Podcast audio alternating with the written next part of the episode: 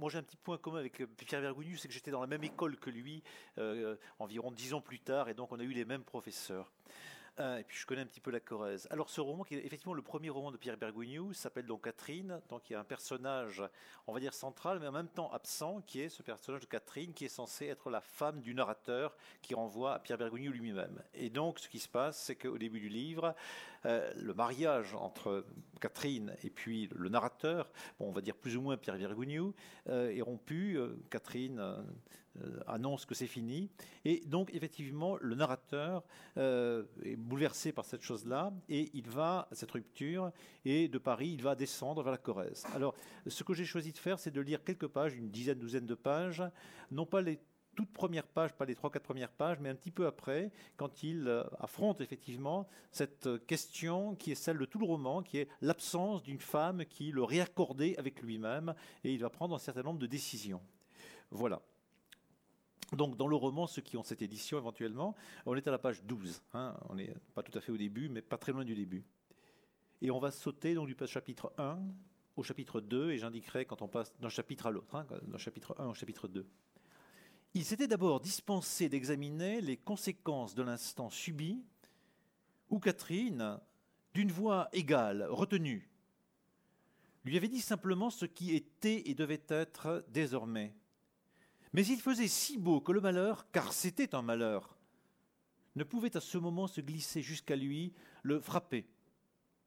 Il faut un décor de circonstance, une certaine lumière, par exemple un jour glacial et clair de février, ou pluvieux de mai, dans une salle anonyme et nue.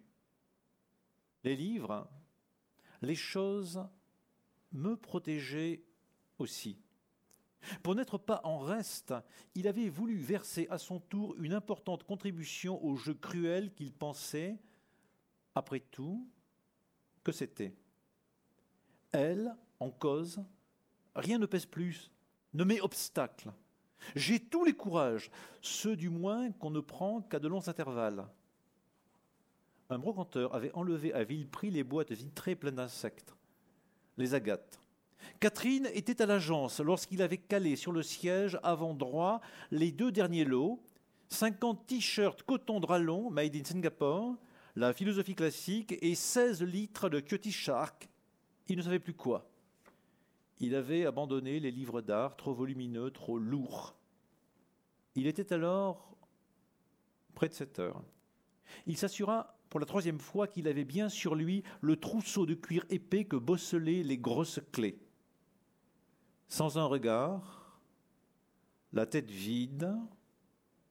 Il avait rabattu la porte et descendu l'escalier. Le soir était chaud, radieux. L'été tenait bon. Il avait démarré prudemment, car il sentait la voiture inhabituellement lourde et gauche, écrasée sur ses amortisseurs. Il avait pris la route du sud.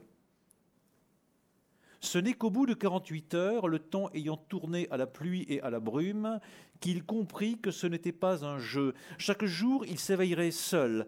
Seul encore, il appareillerait pour une journée sans havre, où Catherine, le soir, l'accueille, à peine croyable, précaire et incontestablement présente pour le réaccorder à lui-même, à l'éternité calme où elle l'avait admis. Les lancements obliques l'avaient traversé de part en part, et il avait passé la matinée sur la route déserte à marcher férocement, en aveugle, le souffle court. Je ne sais même plus où la trouver entre dix millions de personnes. Ils avaient passé, Catherine et lui, cinq ans auparavant, quelques jours dans la maison que lui avait laissée l'oncle avec les souvenirs magiques du premier âge. Mais avant ce soir d'août lumineux, il n'avait jamais songé qu'il pourrait s'y établir, que les meubles de bois sombre, les suspensions de verre dépoli, l'odeur de renfermé, le silence, les bois farouches, se mêleraient au flux des heures, se confondraient avec elles au point qu'elles en auraient à la fin le visage. Il avait obtenu un demi-service à la petite ville voisine, un coup de chance extraordinaire parce que les gestes héroïques dont il était capable en présence de Catherine balayaient toute considération de vie ou de mort, de souffrance et de durée. mais il aurait été très vite embarrassé, et de la pire façon qu'il sut, si la demande in extremis de mutation à laquelle il avait pourvu le lendemain de ce jour où le malheur l'avait effectivement rejoint n'avait pas été acceptée. Il vécut l'expédient une semaine durant. Il restait dans un coin de la cave des conserves hors d'âge. Il mangea à des heures insolites des petits pois à goût de cuivre auxquels la grosse cuillère ajoutait celui du fer, des pêches au sirop orangé qui jetaient une pâle phosphorescence dans l'ombre plus noire qu'il faisait sous le tilleul auquel il s'adossait avec la boîte. Il découvrit également que le porto, il y en avait quelques bouteilles dans un casier défoncé, adoucissait sensiblement la crête des pensées, toujours les mêmes, qui ouvraient ou conaille sur l'abîme les deux premières détonations se succédèrent si vite que la seconde sembla s'ouvrir dans le bref épanouissement de la première. La troisième était nettement détachée. Il jeta un coup d'œil sur le cadran de l'horloge. Les aiguilles marquaient obstinément minuit et demi. Il ne remontait plus sa montre. Il pouvait être deux heures du matin. L'ouate de l'ivresse s'était effilochée. Il avait les pieds et les mains glacés. La première nuit, vers la même heure, peu après qu'il fût arrivé, alors qu'étendu sur la courte pointe, tout habillé, les yeux ouverts, il doutait d'être éveillé, que la réalité se tienne bien là, à l'intersection de la chambre ténébreuse et de la nuit profonde, il avait cru percevoir par deux fois la cymbale brève d'un fusil de chasse. Mais si grand était son désarroi, sa fatigue, la chute vertigineuse où dix ans de quiétude s'achevaient, qu'il ne se demanda même pas qui pouvait tirer au loin, ni sur quoi, à cet instant perdu. Chapitre 2 Il ouvrit les yeux dans un cube laiteux où luisait de l'or. Une ombre veillait. Le jour esquissait à peine les jointures des volets. Il se souvint de s'être couché tard et devina qu'il fallait un grave péril pour l'éveiller si tôt, sans considération des fatigues auxquelles il donnait habituellement leur pâture. Sinon, on passe l'après-midi entre deux eaux. La journée est perdue. Il identifia la source des trésors indistincts. Le bas du lit de cuivre, l'ombre gardienne, l'homme, debout en fruitier noirci. Puis l'intuition se propageant comme l'éclair jusqu'aux confins de la terre, son insupportable déréliction, le brutal, l'étrange exil. Un petit frisoli d'oiseau courait sur la clarté hésitante, mais étroitement répétitif, sans fioriture ni arabesque. De vulgaires moineaux, sans doute. Il fut tout de suite parfaitement lucide et bascula d'un bloc pour être sur pied sans plus tarder. Avec les pensées terribles qu'il retrouvait, tenaces et qui faisaient cercle, il aurait été imprudent, impossible de rester allongé, inactif, désarmé. Une brûlure sourde à relents de cuir s'était déclarée à hauteur de son estomac. À la mélancolie où il pataugeait, un mépris de soi violent s'ajoutait qui venait de cette partie de lui-même, les dix années d'oubli, de, vertu, de, de hâte joyeuse, qui avaient cessé d'être lui, puisque Catherine était partie. Il but au robinet une eau ferrugineuse et sortit avec ses vêtements fripés dans le premier matin.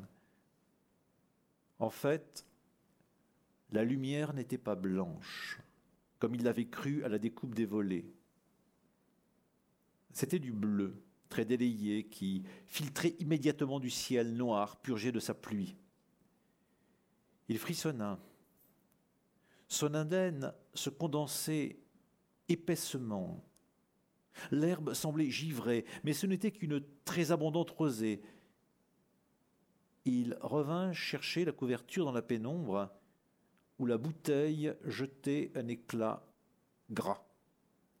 De l'autre côté de la clôture basse, les arbres entrevus dans le trouble de l'arrivée, puis à travers les verres colorés de l'ivresse, des noyers, montaient, solennels, inattendus, à l'est car il ne pouvait plus séparer les dômes de de verdure le silence, l'herbe qu'il foulait des heures brèves, irréelles, qu'il passait avec Catherine, ici et là, au large, sous la grande chaleur.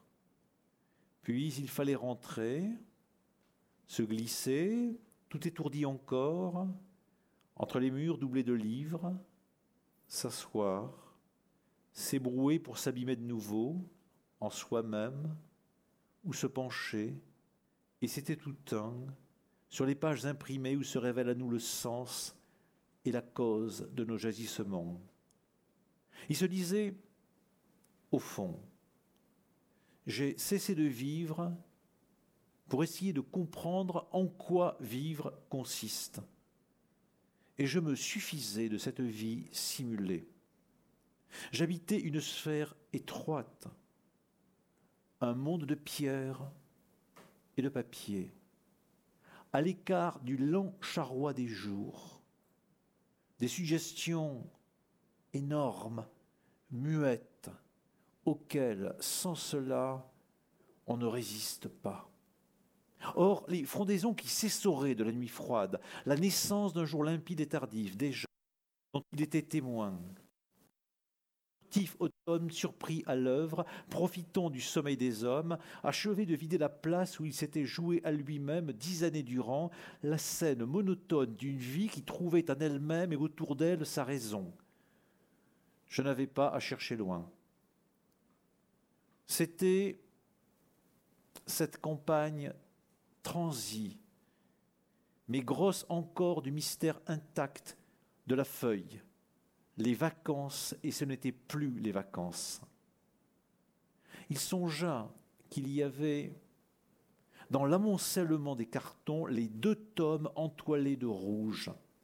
Je pourrais étudier, essayer, mais cette pensée ne pouvait prendre sous le bleu humide et pâle, comme d'un œil entr'ouvert de la clarté neuve. Il serra sur ses épaules la couverture et d'un pas intimidé tant de majesté, il marcha jusqu'au grillage effondré qui séparait la terrasse du verger des clives. Les noyers se perdaient dans les fonds indistincts. Il s'enhardit à passer la clôture. Un âcre parfum venait des arbres ruisselants. Au nez, comme après le déluge, quand la terre lavée de nos souillures surgit des eaux. Il avait gardé de jadis des jours pareils à des voyages qu'il passait avec l'oncle, le souvenir d'un bois solennel en contrebas de la maison. C'est pourtant ça, une plantation de noyers rangée au cordeau, que j'avais sous les yeux, comme maintenant.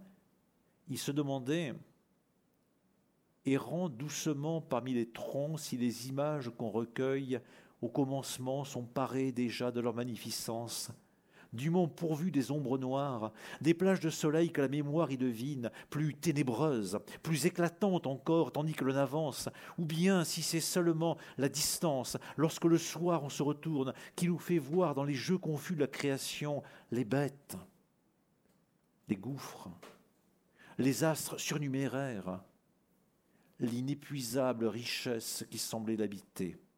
Il traversa un carré d'herbe haute, flétrie, d'où pointaient les extrémités grises, tronçonnées de grosses branches. Son pantalon était trempé jusqu'à mi-cuisse.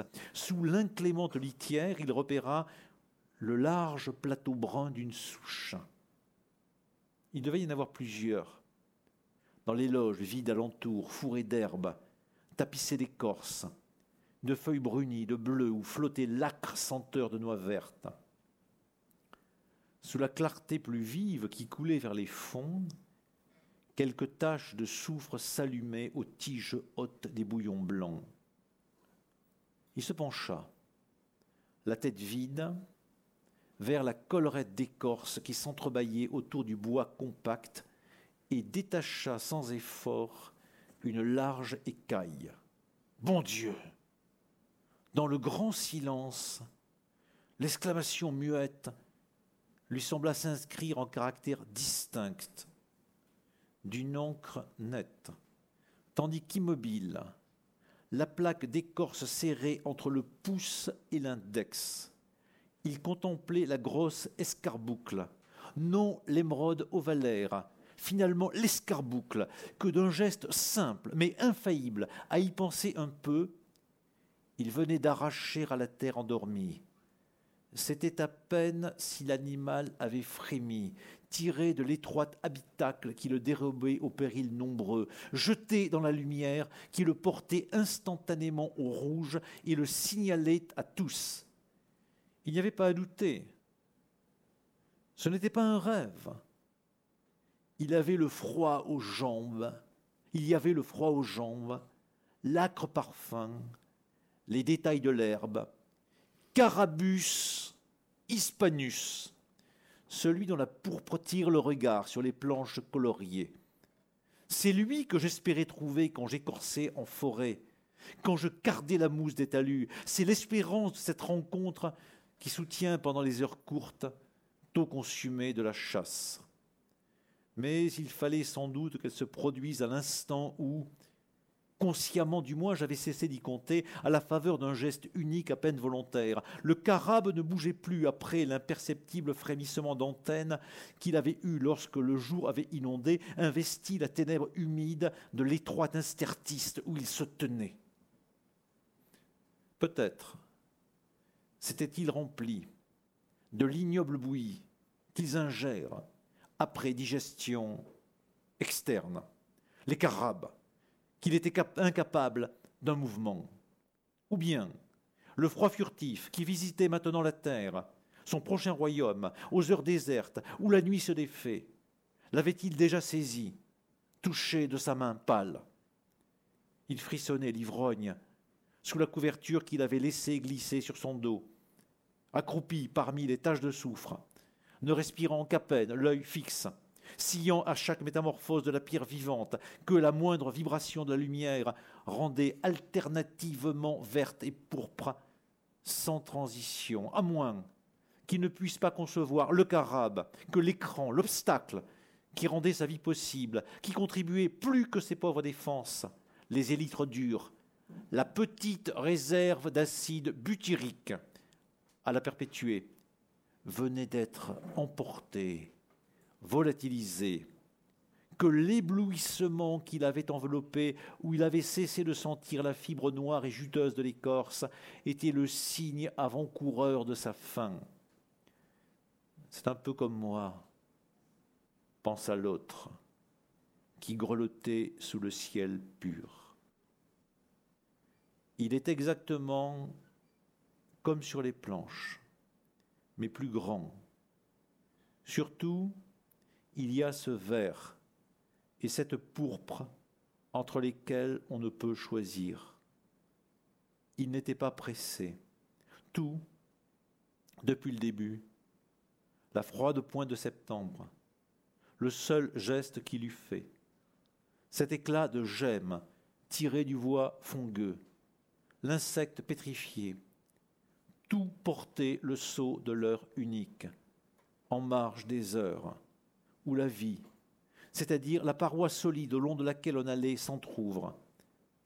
Il s'était retourné, ou plutôt il avait esquissé de la tête une demi-rotation en direction de la maison invisible dans son dos, masquée par la pente, la pensée qu'il était seul, que Catherine l'avait quitté, devait sans doute flotter hors de lui, entre les troncs, car absente, lorsque sa tête avait commencé à pivoter, elle lui tira de la bouche et du nez deux jets brefs de condensation. Son regard revint sur son frère hexapode, repu, engourdi, saoulé de lumière ou simplement inconscient. Il réfléchissait Il était parti les mains vides. Il se fouilla, tira de sa poche le paquet de cigarettes écrasées, se glissa une sur chaque oreille et se ficha les deux restantes entre les lèvres. D'une main qui ne tremblait pas, il saisit le carabe de part et d'autre de l'abdomen. L'insecte alors s'anima de partout, les pattes tournoyant sur leurs trochantères, la tête et le corselet oscillant dans leurs emboîtements, les antennes folles. En même temps qu'il le poussait au fond du papier argenté, il respira l'odeur surie, nauséeuse de l'acide butyrique. Une brûlure intense, mais rapide, courut sur sa joue et l'aile de son nez. Il ne m'a pas manqué. Il pinça l'ouverture du sachet improvisé, ramena sur sa poitrine les pointes sur la couverture et se mit à la recherche de la souche suivante, en avant, à la même hauteur. Il s'était écoulé du temps. La crête en face baignait dans une poussière dorée qui aveuglait. Son œil fureté, en quête d'un autre disque de bois. Quand l'espèce de hurlement, de vocifération gutturale lui fit lever la tête. Le foutre le camp À quarante mètres plus haut, sur le même versant, dans la lumière, les mains aux hanches. Une statue, un colosse dont il ne discernait pas la figure, devait le dévisager sans aménité. Le voisin, vraisemblablement. Je suis arrivé sans tambour ni trompette. Il sauta de la bouche les deux cigarettes et s'efforça de composer un personnage aussi digne que le permettait la vieille couverture, les gauloises sur les oreilles et le sachet improvisé dont il pinçait le pli. D'une voix qu'il s'efforça d'ajuster à cette distance inhabituelle d'interlocution, il s'excusa d'abord, puis signala qu'il habitait la maison au-dessus, et il tendait une main imprécise vers le haut du verger. Le colosse parut secouer la pellicule d'or dont il était à moitié recouvert, diminua de largeur mais non de hauteur et d'un mouvement lent, irrésistible, disparut derrière le musée de pierres sèches, en direction du toit de l'ose qui brillait comme le flanc d'un poisson. J'aurais dû me présenter, demanda aussi la permission de descendre dans le verger.